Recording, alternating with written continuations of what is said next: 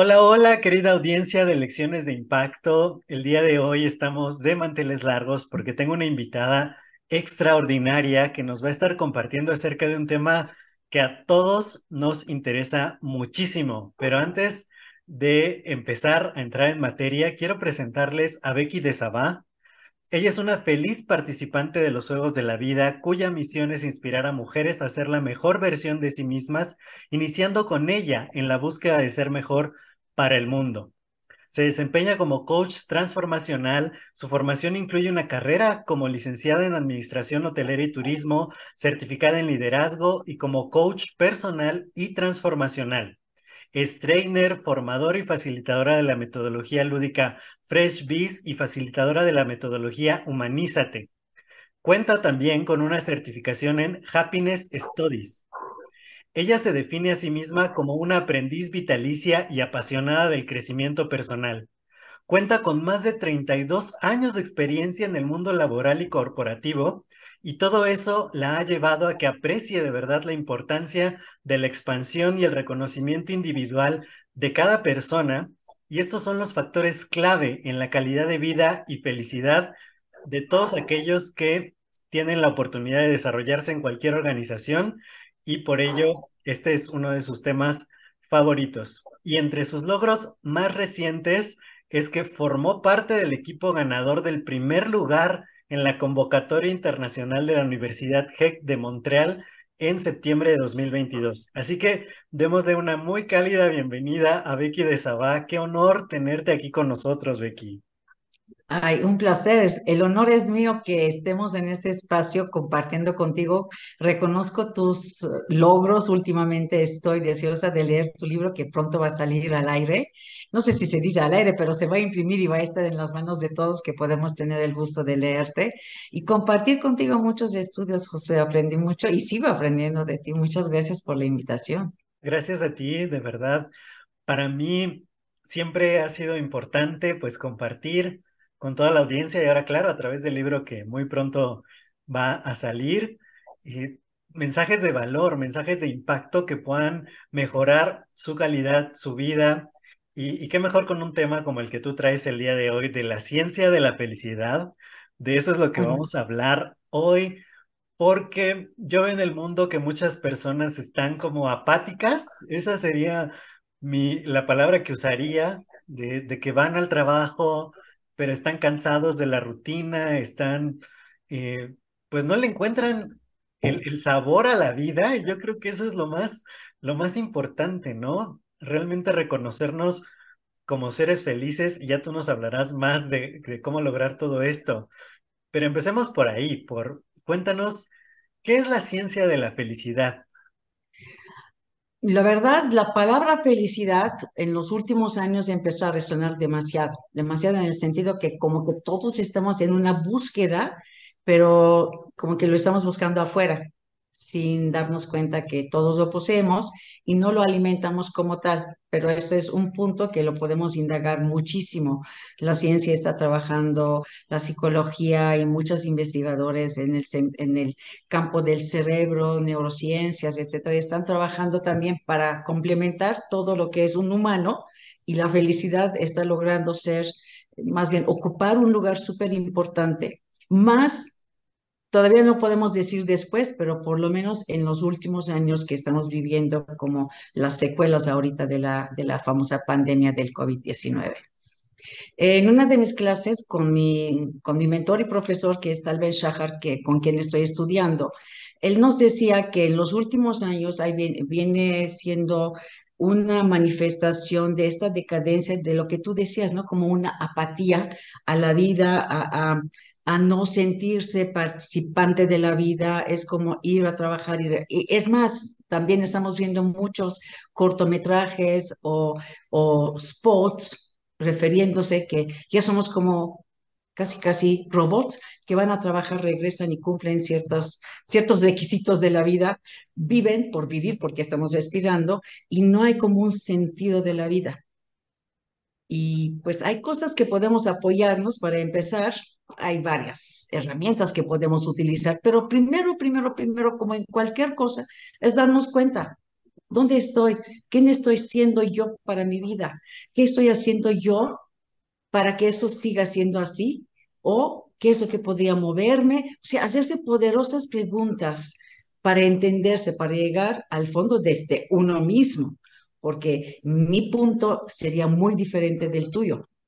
Y el de mi hijo o el de mi vecino también aunque estemos viviendo en el mismo ambiente, estamos en México, eh, quizás estamos también expuestos a las mismas condiciones eh, climatológicas, eh, económicas, gubernamentales, ponle tú todo, pero cada quien lo vive a su manera.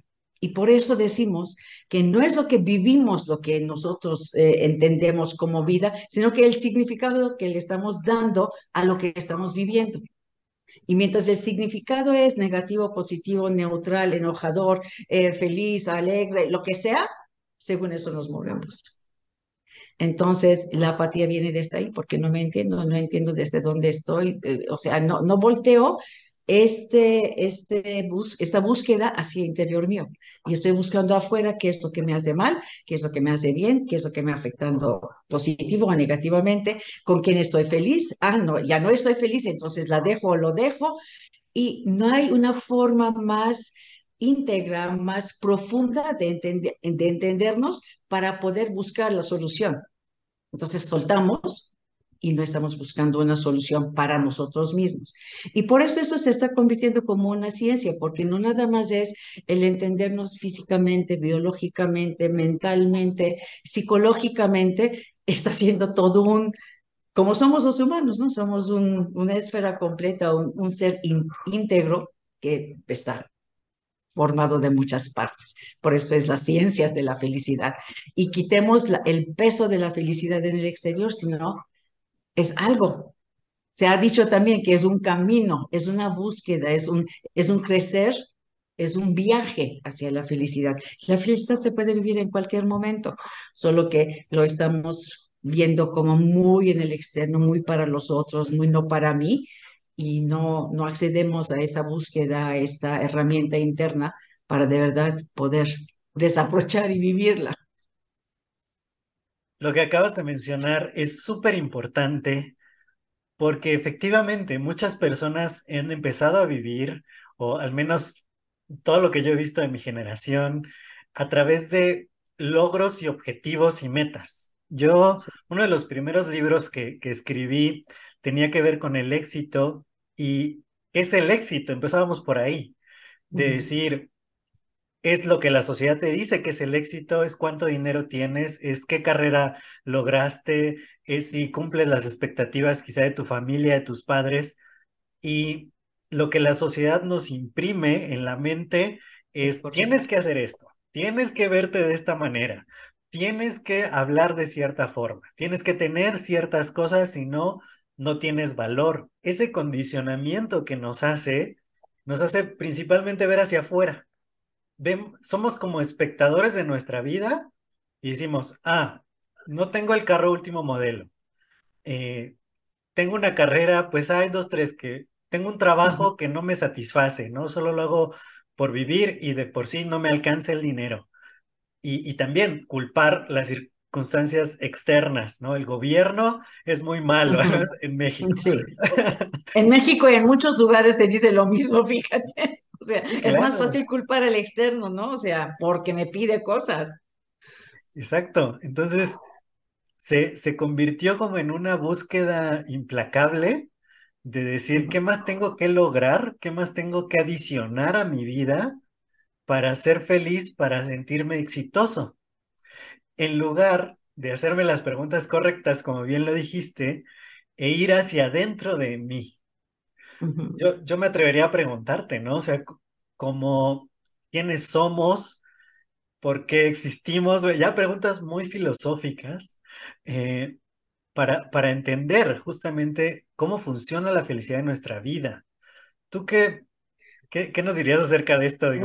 Es que tocaste varios temas, varios puntos. Primero, quisiera decir que la expectativa de los demás no necesariamente tenemos que cumplirlas, aunque sean nuestros padres, nuestro círculo más amado y querido y es lo que más importa, ¿no? Es lo que más influye en nosotros porque dejamos a un lado quiénes somos o quiénes queremos ser en la vida.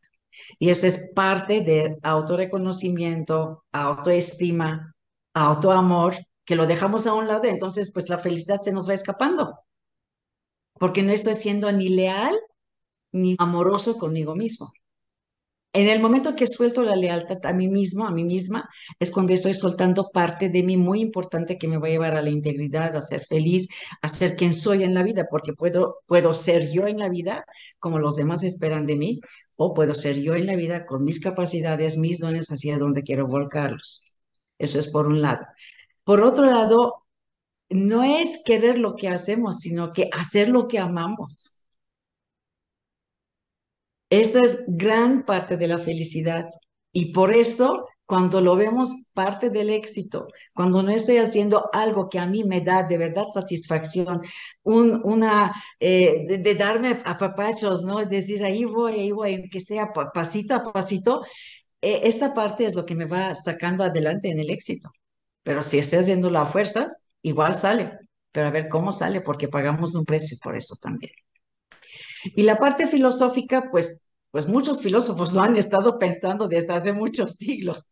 Y déjame decirte que el primero que lo podemos pensar es Aristóteles, que nos fue diciendo, de hecho lo anoté acá para decirlo correctamente, eh, lo denominó así, como la felicidad es algo final y autosuficiente. Y es el fin de toda acción. Entonces, si lo puedes empezar a desmenuzar y ver, o sea, cada acción te tiene que dejar algo. Y esto, si te está dejando parte de la felicidad, estás convirtiéndote en una persona feliz. No importa si vivías en Atenas de, no sé cuántos siglos atrás, o vives hoy en día en México, Estados Unidos o en Canadá.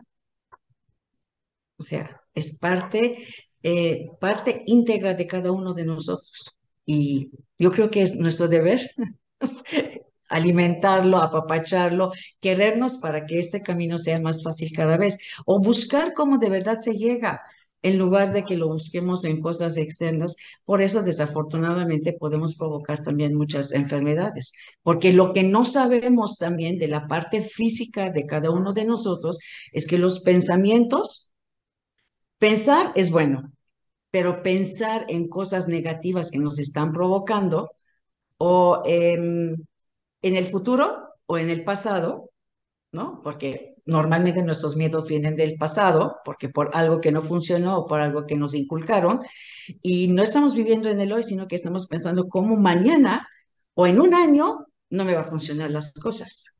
Entonces, al no vivir en el momento acá, los pensamientos me están llevando a que mi cuerpo me esté respondiendo con cortisol. El cortisol es bueno, como hormona, porque nos va a salvar de un peligro, de no chocar con, con o no andar en una calle oscura a ciertas horas, como protección para tomar la prevención de, de sobrevivencia. Pero cuando ya entra en este modo de que lo que vivimos me está afectando y cada vez que me acuerdo de esta experiencia se me va a alterar el cortisol, entonces estoy invitando las enfermedades a mi cuerpo. Y por supuesto, cuando estamos enfermos no estamos muy felices. Entonces es como un, es como un ciclo vicioso. ¿Cómo le ponemos, cómo le ponemos y qué le ponemos a, a, este cuerpo que es la única morada, el santuario donde vivimos? Pues estamos afectando. Y los pensamientos, como provocan a las emociones, o sea, de la mano se están llevando las emociones, no los entendemos, solamente a veces explotamos por algo o nos eh, alegramos por algo, eh, pero no lo podemos manejar no lo podemos mantener ni siquiera.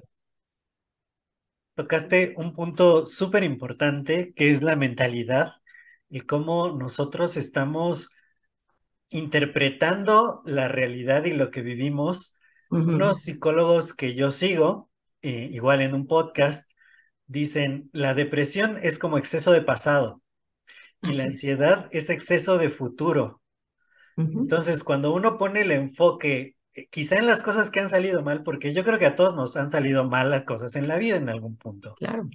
Pero cuando nos quedamos ahí estancados, es cuando decimos, ya no quiero hacer nada porque sé que me voy a equivocar, sé que va a salir mal, ya no me atrevo a tener otra relación porque me vayan a partir el corazón como la última vez, o quizá el amigo en el que confié me va a volver a traicionar como el otro amigo, y eso nos deprime porque estamos pensando en el pasado. Y como dices, hay muchas hormonas y neurotransmisores que nosotros estamos alterando. Y, y eso genera una emocionalidad en nosotros y no nos permite salir de ahí. Es un círculo vicioso, se retroalimenta. Igual si lo vemos hacia el lado contrario. Si yo solo estoy pensando, ¿qué va a pasar mañana? ¿Qué va a pasar cuando haga esto?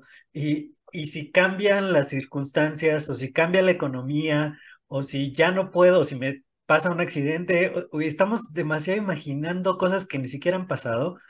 El otro día estaba leyendo que justamente el 99% de todas las cosas terribles que pasan solo pasan aquí en la O sea, en realidad, nada de eso se vuelve realidad, pero tenemos miedo de dar cualquier paso por todo lo terrible que pueda suceder. Como dices, eso también activa la neuroquímica de nuestro cuerpo y hace que, que nos sintamos mal. Por eso es súper importante lo que mencionaste, vivir en el momento presente. ¿Tú qué, qué otras recomendaciones nos darías para, para llegar a ese punto en el que realmente estamos aquí y ahora? Mira, yo creo que todos vivimos estos picos de cortisol. Es inevitable vivirlo eh, en el mundo real que estamos viviendo. Solamente si somos conscientes de lo que estamos pensando, de lo que estamos eh, sugiriendo a nuestra mente, a nuestro cuerpo, así podemos empezar a tomar un poquito el control. Me encanta una amiga mía, lo denomina esa voz interna nuestra, que es constantemente ahí. Esto, o sea, ¿con qué hablas más en tu vida? Contigo mismo. O sea, definitivamente. Aunque seas sordo, aunque no puedas hablar, o sea, en el idioma que sea, hablas contigo mismo más que con nadie en el mundo. Entonces, esta voz interna, mi querida amiga, lo denomina la Carmela. Entonces, darle mucho poder a la Carmela o como tú la quieres llamar a tu voz interna, es parte de las, eh, es una de las herramientas que no te la voy a recomendar, porque cuando te das cuenta cuánto es el poder de Carmela y la puedes entender y decir, ¿sabes qué? Está bien, no la puedes callar, va a estar ahí toda la vida, simplemente hay que educarla a que viva contigo en el, en el formato que tú quieres ya implementar si es cambio de mentalidad, si es quieres ser más optimista, si, si quieres, eh, no sé, disciplinarte en algo, hay que caerle a la Carmela, porque la Carmela te va a decir, ve a tomar tu café cuando tú dijiste que solo vas a tomar dos y este ya va a ser la cuarta o la tercera. Entonces, vivir con nosotros mismos es una de las herramientas que tenemos que aprender. Uno. Dos, para bajar el cortisol como tal, porque sí vivimos estos picos, ¿no? Si estoy, eh, si tengo un, un trabajo que a mí me mantiene con estrés constantemente, porque el cortisol es lo que es uno de, los, de las hormonas del sexo, ya lo sabes. Entonces, y cuando está en el pico, cuando está arriba, es cuando de verdad ya está como activado, ok, puede haber sido una sirena, vivimos en la Ciudad de México, que nos puede suceder cualquier cosa, entonces, hasta el sismo, ¿no? Y escuchas la sirena, pero sabes que no siempre es muy, muy fuerte. Entonces pero de todos modos la sirena te sube el cortisol y el efecto del cortisol tarda en bajar. Este es lo que nos mantiene todo el tiempo así como que en alerta. Hay personas que lo pueden manejar menos o más, pero de todos modos, en todos, el pico cae en lentitud. Saber que eso te puede suceder si trabajas con algo, digamos, estresante o tu trabajo o cualquier cosa que te está estresando, haz ejercicio. Camina 20 minutos al aire libre de preferencia. Estate en contacto con la naturaleza. Estar en el sol, que bendito Dios en México tenemos sol 365, 24, 7. No, 7 no. 7 sí, pero no 24. Entonces, sí, estar en contacto con la naturaleza y el sol te da alegría.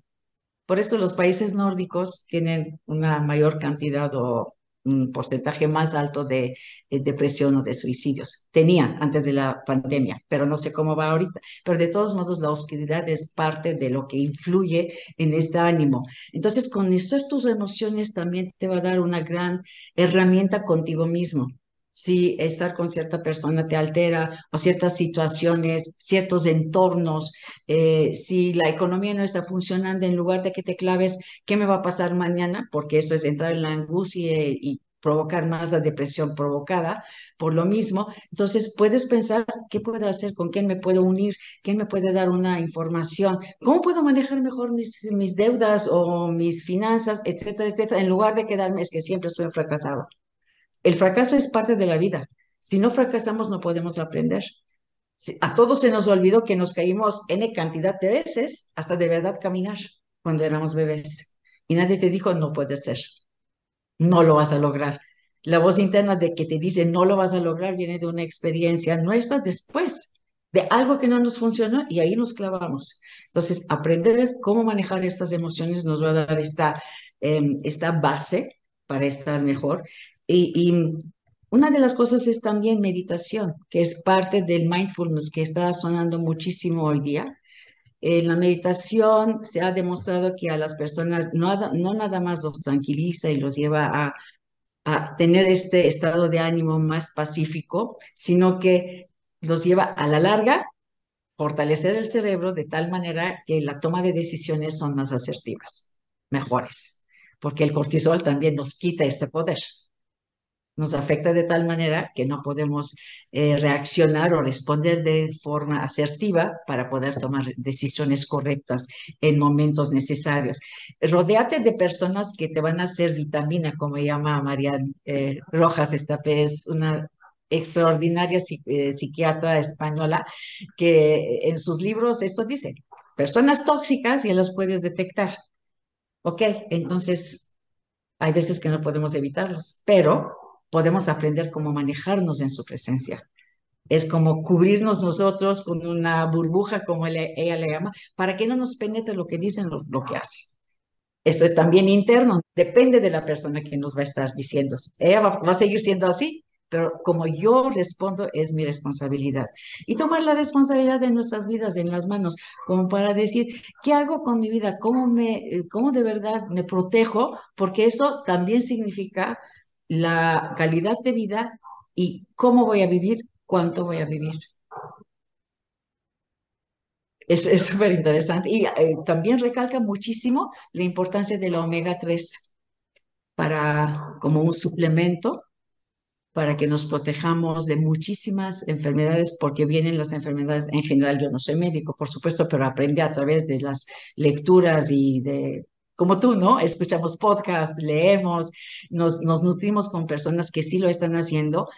Las enfermedades empiezan eh, por inflamaciones y es como un antiinflamatorio y nuestro cuerpo va a estar en mejor estado para poder mantenerse en mejor salud, en mejor calidad de vida. Lo que mencionaste es súper interesante. Justamente el primer libro que yo terminé de leer este año uno de Marian Rojas Estapé, el de cómo hacer que te pasen cosas buenas. Cosas buenas. Y justo eh, me recordaba lo del omega 3, ¿no? Que es, que es tan, que es un aceite esencial tan indispensable en nosotros.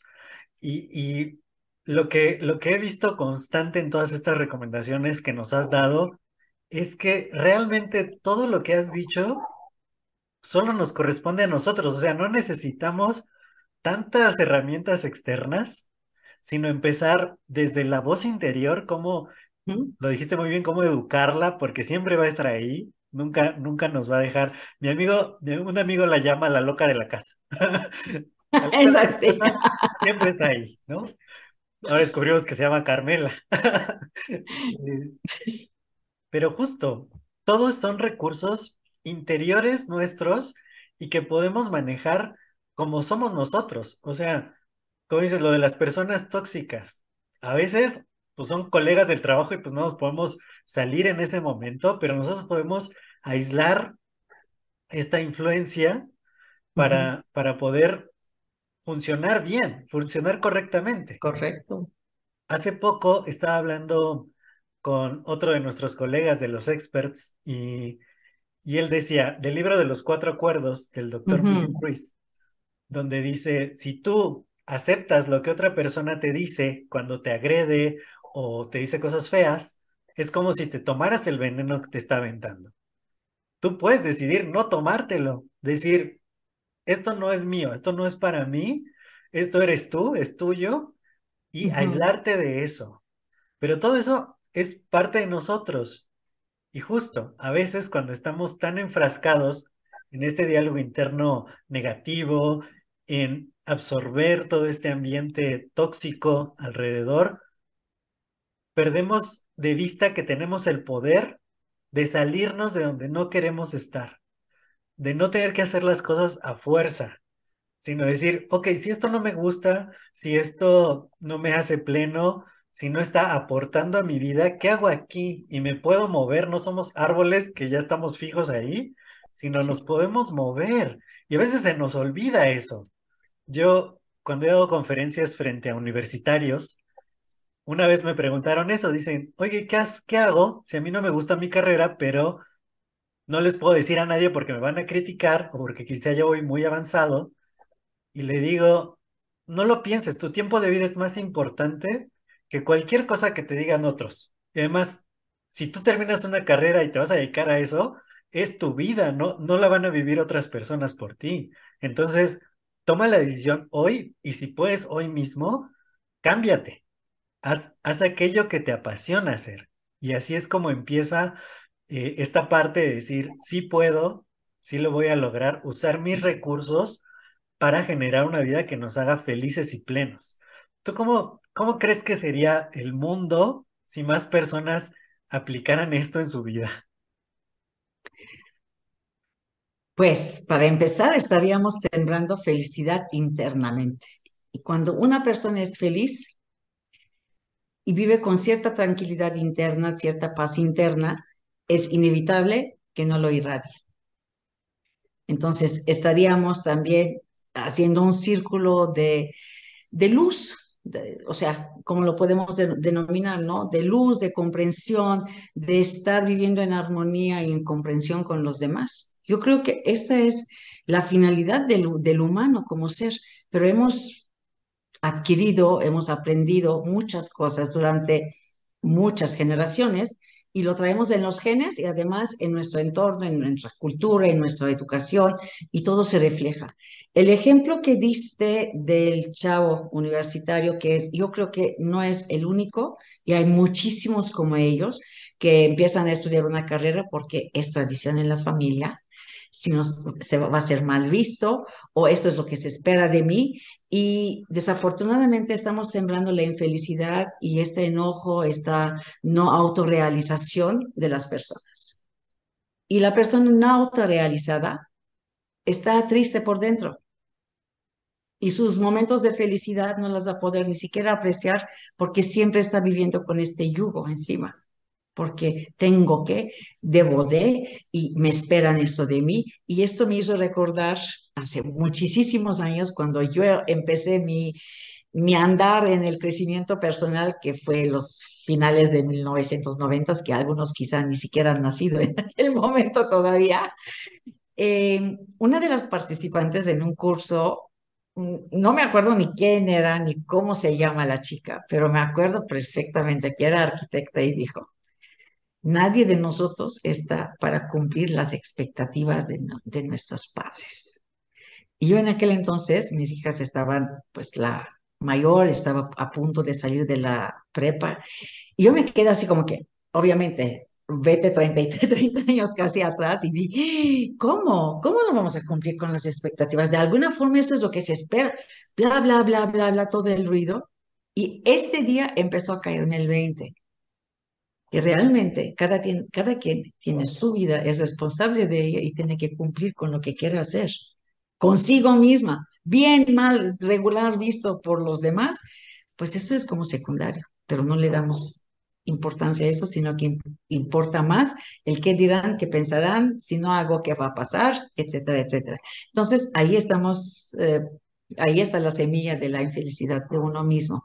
Y regresando a tu pregunta, si todos podríamos vivir en esta tranquilidad de ser auténticamente yo, mi autenticidad va, desde mi punto de vista, aumentará cada vez que puedo yo aportar a alguien más estar en este punto. Y si estoy rodeada y somos muchos más los auténticamente viviendo su vida, yo creo que muchos problemas hasta se podrían resolver. De comunicación, de educación, de, de, gobierno, o sea, de gobernar espacios, ¿no? Desde tu empresa hasta un, una ciudad, un país, gobiernos externos que nos rodeamos, ¿no? Con diferentes países. Yo creo que la comunicación y la cercanía con los humanos sería desde otro punto de vista, desde un respeto diferente. Yo estaba hablando hace un tiempo con un amigo porque se cayó un servicio en internet que no mm. funcionaba y, y todo el mundo se empezó a quejar en redes sociales. Y le decía, bueno, ¿qué pasaría si se cayera cierta red social? ¿no? Y mm. me dijo, pues yo creo que habría menos gente enojada. Y le digo, ¿pero cómo? Dice, pues es que en esa red social todo el mundo se está peleando con todo el mundo. Y entonces es, es un reflejo de lo que pasa en la vida cotidiana. Hay mucha gente enojada, como dijiste, le sembraron esa semilla de la infelicidad dentro de sí y están enojados porque nunca se han atrevido a ser su yo auténtico y obviamente si están dentro de un ambiente donde hay muchas más personas enojadas, todo el tiempo se van a estar peleando. Y yo decía, Qué interesante que, que, mi amigo lo vea en la red social, ¿no? Que, que ahí todo el mundo se está peleando y todos están echando eh, bronca entre todos. Y yo decía, wow, para, para mí esa no ha sido mi realidad últimamente porque me he juntado con personas como tú, como otros que estamos en el camino del desarrollo personal y, y en realidad nosotros somos felices y la gente lo nota. Lo nota porque a mí me lo dicen mucho personas en redes sociales de, me encanta cómo sonríes, me encanta que todo el tiempo tienes buena actitud. Dicen, ¿cómo le haces? Un, un amigo apenas me dijo, ¿cómo tengo más pensamientos positivos? Porque tiendo a ser muy negativo. Y digo, no hay una respuesta fácil para eso. Sin embargo, cuando tú empiezas a juntarte y alimentarte de cosas positivas, ahí empieza el cambio.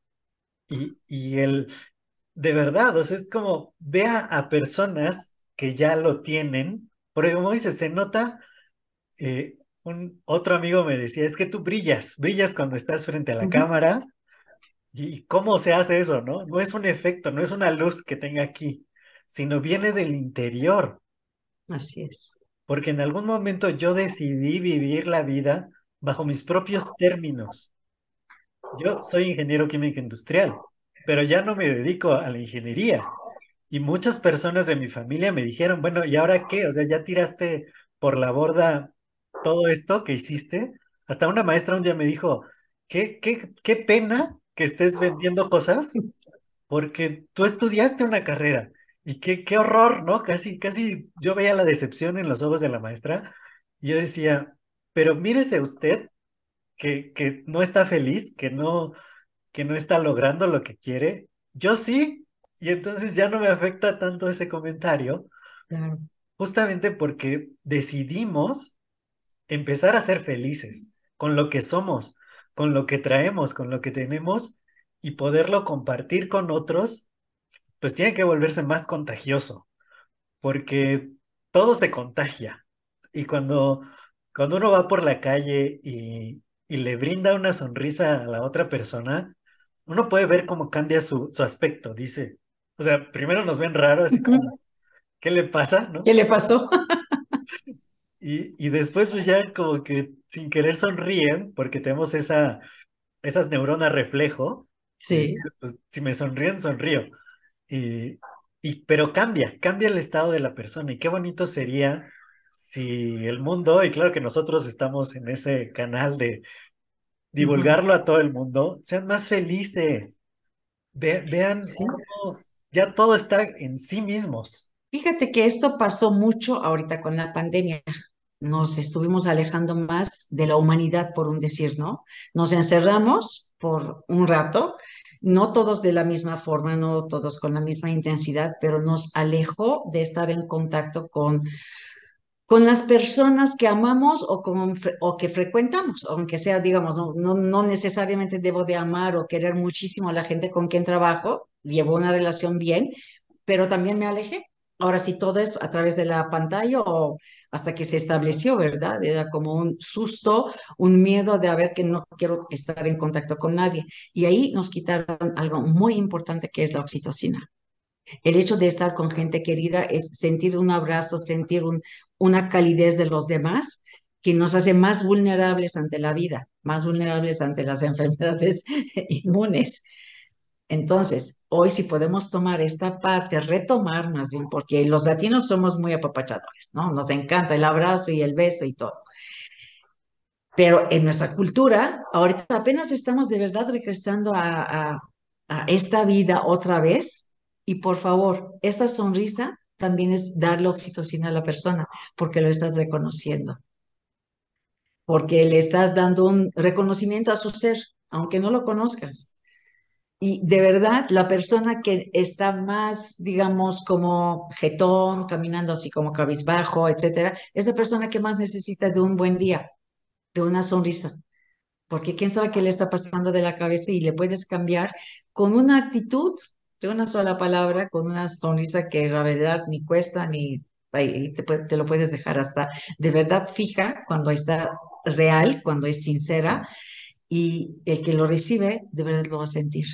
Hasta cuando hablamos por teléfono, si le sonríemos a la persona del otro lado con una sonrisa sincera, interna, lo va a recibir el mensaje que le quieres dar de una forma muy distinta. Y por supuesto que así podemos, gotita a gotita, eh, construir una nueva mentalidad, un nuevo mundo, una nueva concepción de cómo queremos vivir. Son las semillas de la felicidad que, que empiezan que nosotros podemos sembrar en otros, ¿no? Que, que nosotros de alguna manera sembramos en nosotros mismos porque otros también de pronto dijeron algo que nos hizo darnos cuenta, generar conciencia de esto.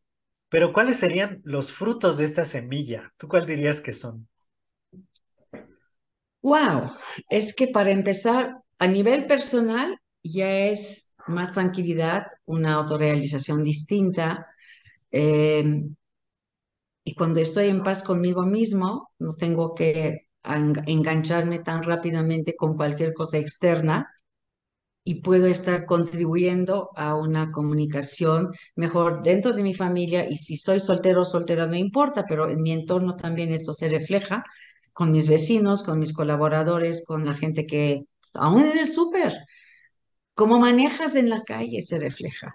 Sea, después de la pandemia la gente está manejando como enojado, más enojado. O sea, el tráfico se ha vuelto, de por sí en la Ciudad de México es pesado, ¿no? Pero ahorita estás tratando como que con la gente enojada además del tráfico pesado. Y ya no sabes desde dónde va a venir algún, alguna reacción.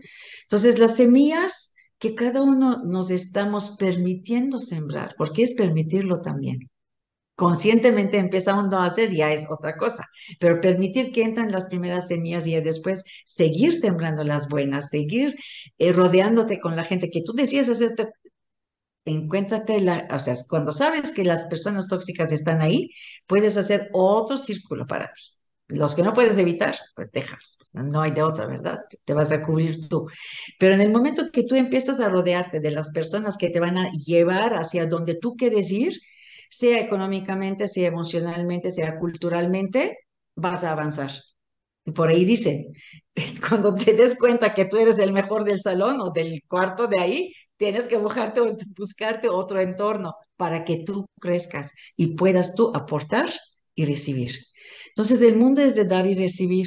Cuando estamos dando a nosotros esta semilla, lo que estamos recibiendo es las bellezas y los regalos de la vida, del bienestar. Y si lo podemos dar hacia afuera, yo creo que este dar y recibir sería como una avalancha creciente de, de bien, de bien en todo. Sí, por supuesto. Y otra de las cosas que dijiste que a mí me, me resonó mucho fue de que al menos aquí en México vivimos en un clima, y, y, para mí la Ciudad de México tiene un clima muy bonito, a pesar de que luego hace mucho frío, pero, pero siempre está soleado, por ejemplo, ¿no? Sí. Y a veces damos por sentados esas pequeñas cosas que ya forman parte de nuestro entorno. No nos cuesta nada salirnos de la casa, o sea, yo digo, a veces me pongo a trabajar muy duro todo el día y no, no salgo. Pero digo, ¿por qué no me doy media hora y me voy a dar la vuelta y recibir la luz del sol? Y porque hay países, como dices, que están en ciertas latitudes donde de pronto hay muchos meses de oscuridad, ¿no? Ya más cercanos a los polos. Y dices, ellos no tienen tan, tantas facilidades como nosotros aquí y, y no lo aprovechamos. Entonces, mucho de esto es simplemente tomar decisiones, de decir, ¿qué es lo que quiero? ¿Cómo me quiero sentir hoy? Y, y hacerlo. Porque también, muchos libros lo dicen, si de pronto tú estás todo cabizbajo, con, te sientes mal, no tienes ganas, sonríe, sonríe, aunque sea una sonrisa fingida, el cerebro va a empezar a pensar qué está pasando, ¿no? ¿Por qué sonríe? Quizá estamos felices y lo engañas. Entonces... Sí, de hecho no distingue, el cerebro no distingue la realidad de la ficción. Entonces tú puedes mandarle la señal que quieras y lo va a captar, bien o mal. Por eso es importante que estamos mandando aquí arriba. Sí, claro. Entonces, todo eso parte de simples decisiones. Yo muchas veces he dicho que es eso, la felicidad es una decisión. No es tanto como un estado o como una consecuencia de algún evento externo, como le decíamos hace rato, sino que tú dices, hoy quiero sentirme feliz y haces algo para que, para que suceda. Sí o sí suelga. Uno, uno de nuestros mentores, este Juan Carlos Barrios, eh, justo me decía eso, que todo parte de que tú empieces a hacer cosas, no, de que te esperes a sentirte bien, sino tú hazlo, hazlo y en, el, en la medida que estás accionando, ya dices, ah, sí puedo, ah, te empiezas a motivar. No, no de, de que esperes la inspiración para actuar, sino que actúas y la inspiración viene. Llega. Claro, claro. De hecho, una de las cosas muy importantes que también es gratuito, no es necesario que le pongas más que la intención de hacerlo, es la gratitud.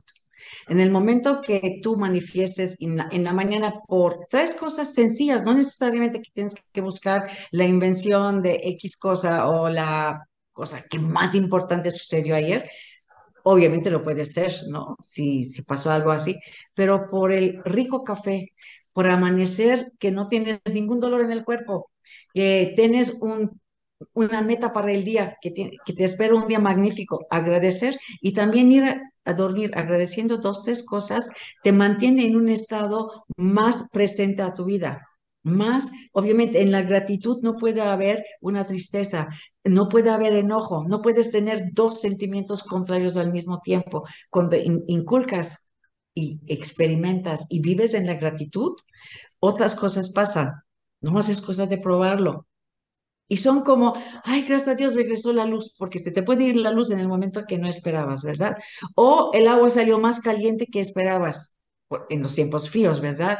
Y no sé, cosas tan pequeñas como salir a caminar con mi mascota, a mí me llena de felicidad, además que me provoca hacer algo de ejercicio.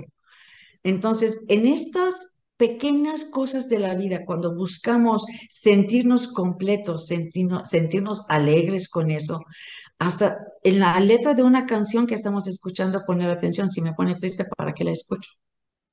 Digo, hay que darle lugar a los sentimientos cuando están. No vamos a provocar una falsa felicidad. Si hay un evento que, no, que me lleve a sentirme triste por el que falleció un amigo o porque estoy eh, pasando de un, de, un, de un momento triste de mi vida, hay que darle este espacio a este sentimiento, pero no engancharnos en ella. Porque esta emoción que nos enganchemos es lo que nos va a estar jalando a sentirnos deprimidos para, por el pasado y nos va a llevar a la angustia y la ansiedad del futuro hay que darle el espacio, pero cuando ya estuvo, gracias por la enseñanza. Eso es lo que tenemos que saber. ¿Qué aprendo de, de esto que sucedió? ¿Qué aprendo de esta lección? Y ya aprendido, porque la vida se encarga, si no, que aprendamos la lección a como de lugar. Ahorita que mencionabas lo de la gratitud, hace un tiempo aprendí de un mentor que hacíamos rituales de la mañana, rituales de la noche, y uno de esos era el diario de gratitud. y, y, de verdad es, es maravilloso, porque yo empecé a escribirlo las primeras veces y yo decía, bueno, ¿y qué agradezco, no? O sea, al principio es como, pero ¿qué? Si, como dices, si no pasó nada extraordinario, pero empiezas a ver eso, o sea, tengo un techo, ¿no? Tengo agua caliente en el baño, tengo cobijas, tengo dos manos con las que puedo escribir, tengo una pluma, tengo mis pensamientos, tengo mis ideas, eh, tengo mi cuerpo, no me duele nada, tengo comida, tengo agua. O sea, son todas las cosas que nosotros tenemos. Tenemos luz natural. Todo eso es parte de, agradecer y de, de darnos cuenta que contamos con infinidad de cosas que muchas veces hemos dado por sentado y que eso es lo que va a alimentar nuestra felicidad. y hay que no tenemos también a veces, Josué, es que no tengo, no tengo nada, o sea, no tengo ninguna enfermedad, no tengo los problemas que tiene X persona, o no tengo esta fijación que puede haberse sembrado en mi cabeza y ya me deshice de eso. Entonces, todas las cosas que dejamos atrás y no nos estaban funcionando y no tenerlos, también son momentos para agradecerlos. O sea, son de verdad para decir gracias, ya no estás. Sí, por supuesto. Y otro punto que mencionaste fue el de darle lugar a todos los sentimientos. Un, un amigo me decía hace poco, criticando a los grandes gurús del crecimiento personal, dices que todo el tiempo están como eufóricos, como muy a tope, ¿no? Con una energía muy elevada. Y digo, bueno, claro, eso es lo que ponen en sus redes sociales. Ese no es su estado natural. De hecho, eso no es un estado natural. El estar siempre así como, como en estado alterado no es un estado natural. Eh, la vida se compone de toda la gama de sensaciones y emociones que tenemos.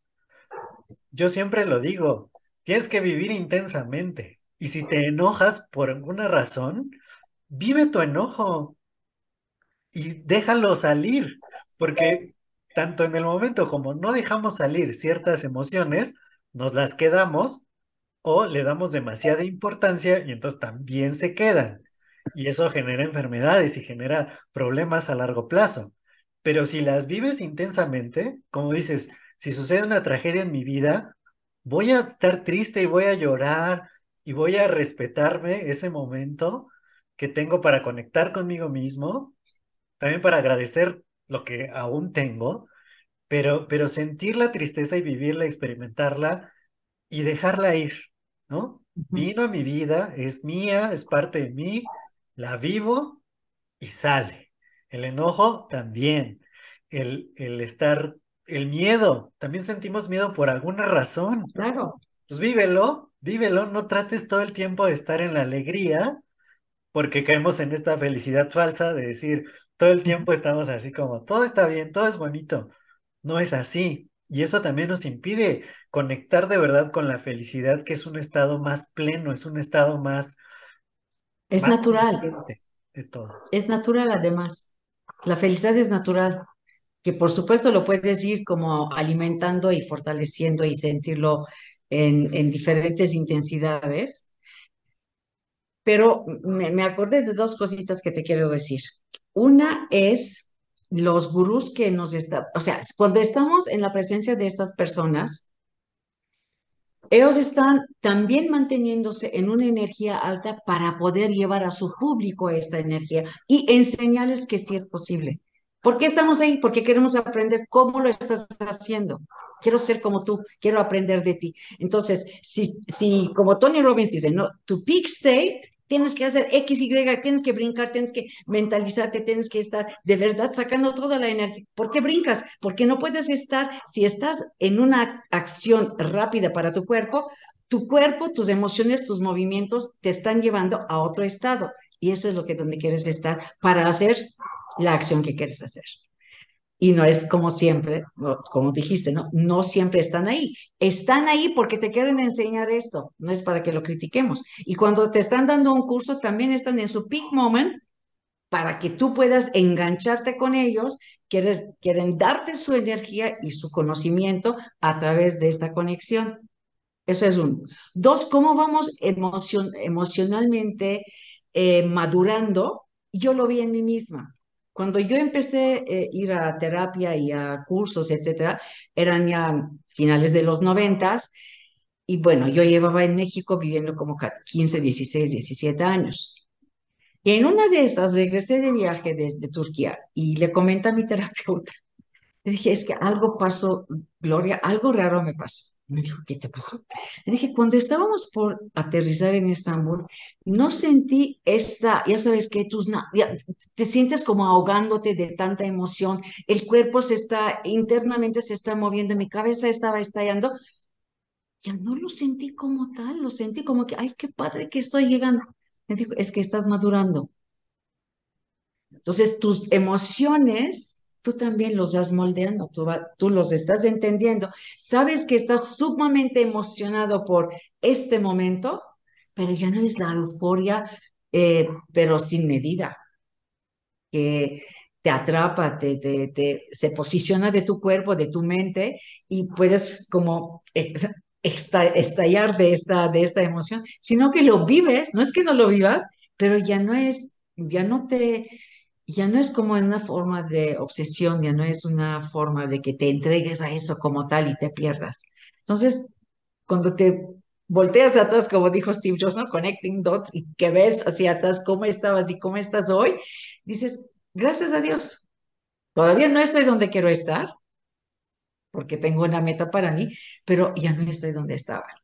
Y este es tu propio parámetro, no tienes que compararte con nadie. Nadie somos igual al otro, aunque seamos gemelos. Entonces, las circunstancias, la, forma de reaccionar, la forma de responder, la forma de crecer, es muy propia de cada uno. Tu parámetro eres tú.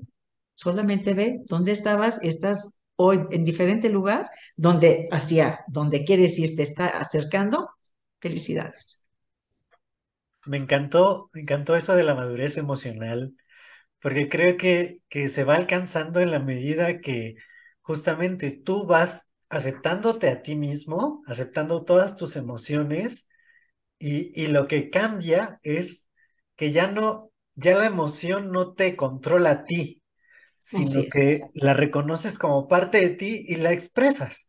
Pero cuando, cuando no la tienes todavía en ese estado, dejas que te controle y entonces cuando se va, o sea, y, te mantiene y a veces hasta te hace tomar decisiones que, que racionalmente no tomarías por eso.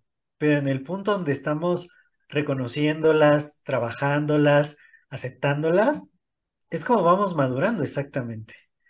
Eh, para ir cerrando, Becky, ¿qué, sí. ¿qué le resumirías a la audiencia de todo esto para que empiece a aplicar esta ciencia de la felicidad en su vida? Pues para empezar, no te critiques. No te critiques, no te busques así bajo la lupa, a ver, esto está mal, esto está bien, ta, ta, ta. Siéntate contigo misma, contigo mismo, tómate un vaso de agua, un tecito, algo, y ponte a pensar qué es lo que gustarías que esté en tu vida, cómo eres tú, quién tú eres, Hazte las preguntas que quisieras que alguien sabio que te haga para responder sinceramente hacia dónde quieres llegar. Yo creo que todo parte desde el punto de conocernos mejor cada vez. Y mientras más maduramos emocionalmente, más nos conocemos, entonces nos aceptamos más. Porque yo creo que si no integramos la aceptación personal, estamos trabajando en balde Ay, me conozco, sí, pero no me acepto. Ok, entonces, pues medio camino andado o menos. No podemos avanzar a mayor, eh, a mayor grado. No importa si es más rápido o más lento, porque cada quien tenemos nuestro propio ritmo. Y ten compasión y paciencia contigo mismo. O sea, el hecho de aceptación también viene con esto. Pues no soy como mi vecina, pues nunca voy a ser, porque mi vecina se llama Patti y yo soy Becky. Él nació en México, yo nací en Estambul. Entonces, estas cosas también influyen. Nuestra cultura, cómo crecimos, qué es lo que es, nuestras expectativas de nosotros mismos somos, eso también dicta. Mm, y hay veces que dijimos mucho, ¿no? Este, que hacer lo que amamos es muy importante, pero hay veces que sí tenemos que hacer algo que nos gusta, pero que no amamos, porque es parte de nuestro crecimiento, pero ponte alguna meta para que sí suceda en algún momento, para que tú te autorrealices, para que tú vivas en, esta, eh, en este cumplimiento contigo mismo, porque todos somos completos y perfectos en el momento que estamos viéndonos como algo falta, estamos quitando esta parte de ser la perfección. Y la perfección no es en el sentido de, la perfección que entendemos, sino que estamos hechos perfectamente quienes somos. Y cuando aceptamos esta perfección de quién soy, así es, y no porque me rindo, sino que lo acepto y lo respeto, entonces tomo responsabilidad de mi vida. Yo soy la persona 100% responsable de mi vida, de todo lo que le pase. Entonces, esto conlleva una gran responsabilidad ante la vida, primero contigo mismo. Entonces, rodeate de la gente que te haga más feliz, que te haga crecer. Eh, cuando detectes pensamientos, sentimientos negativos, de hecho, emociones negativas no existen. O sea, no lo podemos decir, este es negativo, este es malo como decir la ira o el enojo, y el amor y la felicidad, son emociones neutros y el significado que nosotros le demos a ellos es lo que va a ser de la reacción o de la respuesta que estamos manifestando. Entonces, hay todo un concepto de quién soy yo, cómo quiero ser o cómo quiero que la gente me vea. Entonces, primero, cómo quiero verme yo y si estoy conciliada con la persona que está en el espejo si puedo verme en los ojos y decir, bravo, bravo porque hoy hicimos esto y lo otro, te quiero, te amo porque aunque hoy no te arreglaste bien, igual, no importa, mañana te arreglarás. O tienes que cortarte el pelo, te diste cuenta, ok, mañana lo hago, pero no en el sentido de autoflagelación, porque mucho tendemos a criticarnos de tal manera que pues la loca de la casa Carmela, como la llamemos, toma luego las riendas de la vida y pues nos lleva a rastras. Entonces la felicidad está aquí adentro tuyo. Eh, si de verdad necesitas una ayuda externa, siempre habrá alguien, un profesional que te pueda ayudar. No dudes en acceder a esas personas y rodeate de la gente que te va a ayudar. Estas, estas personas vitamina, que te pueden dar el consejo correcto, que te pueden apapachar, que te pueden causar el bienestar, aunque no sean profesionales. Rodéate de estas personas porque puedes voltear siempre a esas personas para que te den cobijo, un buen consejo, eh, el hombro necesario y bueno, ser más consciente de la vida y vivir aquí. Ahora, es difícil, no digo que sea fácil, nada fácil, pero cada que te des cuenta, es mejor ahorita. Disfruta de lo que estás haciendo, si estás cocinando, si estás comiendo, si estás caminando, si estás haciendo que el trabajo no tan agradable para ti, disfruta del momento. Da gracias a Dios que estás aquí, estás viviendo. Entonces, y gratitud en todo. No sé, hay tantas cosas que se puede decir que seguramente mil se me están olvidando, y, no creas que yo vivo al pie de la letra con todo, pero ahorita que lo estoy convencionando, estaba tomando nota mental, esto tendría que hacerlo más seguido, etcétera, etcétera. Pues definitivamente todo esto ha sido muy transformador, Becky. Yo quiero agradecerte muchísimo tu tiempo, toda esta experiencia que nos has transmitido.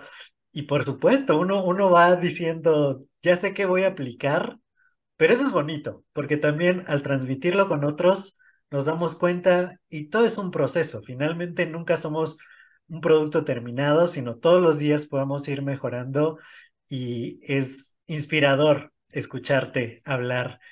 Finalmente, dinos tus redes sociales, dónde te pueden encontrar las personas.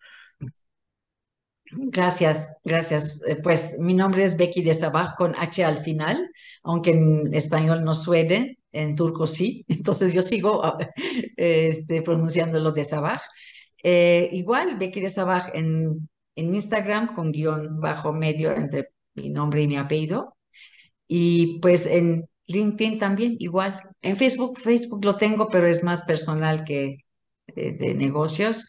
Entonces ahí me pueden encontrar con todo gusto estaré a la orden. Y también, ¿sabes qué? Algo que no mencionamos, la gente feliz hace empresas felices.